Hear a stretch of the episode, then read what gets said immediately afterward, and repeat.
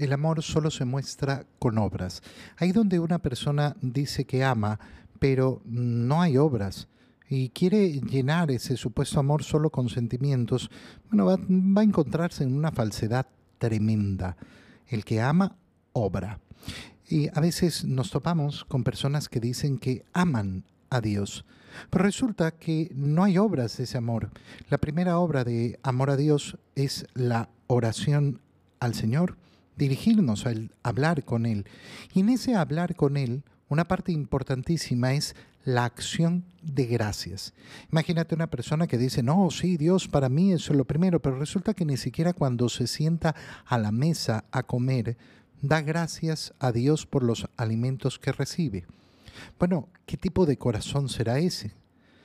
Un corazón que no sabe agradecer a Dios, ni siquiera lo básico.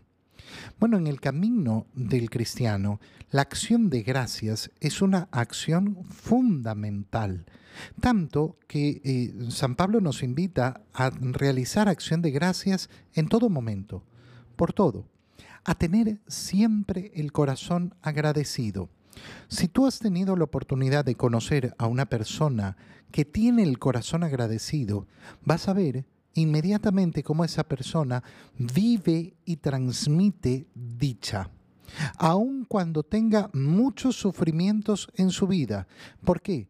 Porque ha aprendido a dar gracias, en primer lugar, de todas las cosas buenas y maravillosas que tiene, pero además ha aprendido mucho más, da gracias también de lo malo, también de lo malo.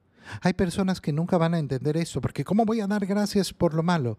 Porque vivo.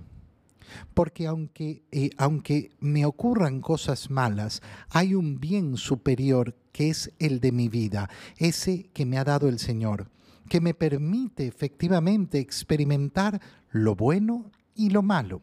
Hoy día en el Evangelio leemos cómo el Señor eh, sana a diez leprosos. Sufrían una enfermedad terrible, y les dice, vayan, vayan a presentarse a los sacerdotes para que cercioren que ustedes están curados. Y en el camino quedaron sanados, pero solo uno de ellos vuelve dando gloria a Dios, dando gracias a Dios. Y Jesús se pregunta, ¿no eran diez? ¿No eran diez los que fueron curados? ¿Dónde están los otros nueve? De esos, eh, eh, de esos el único que volvió además no era israelita, no pertenecía al pueblo judío, con lo cual el Señor se sorprende todavía más.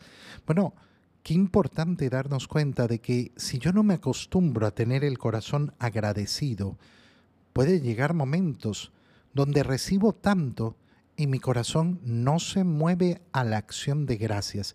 Y tengo que pedirle al Señor, Señor, que yo no sea jamás un mal agradecido contigo, porque eso no es amarte.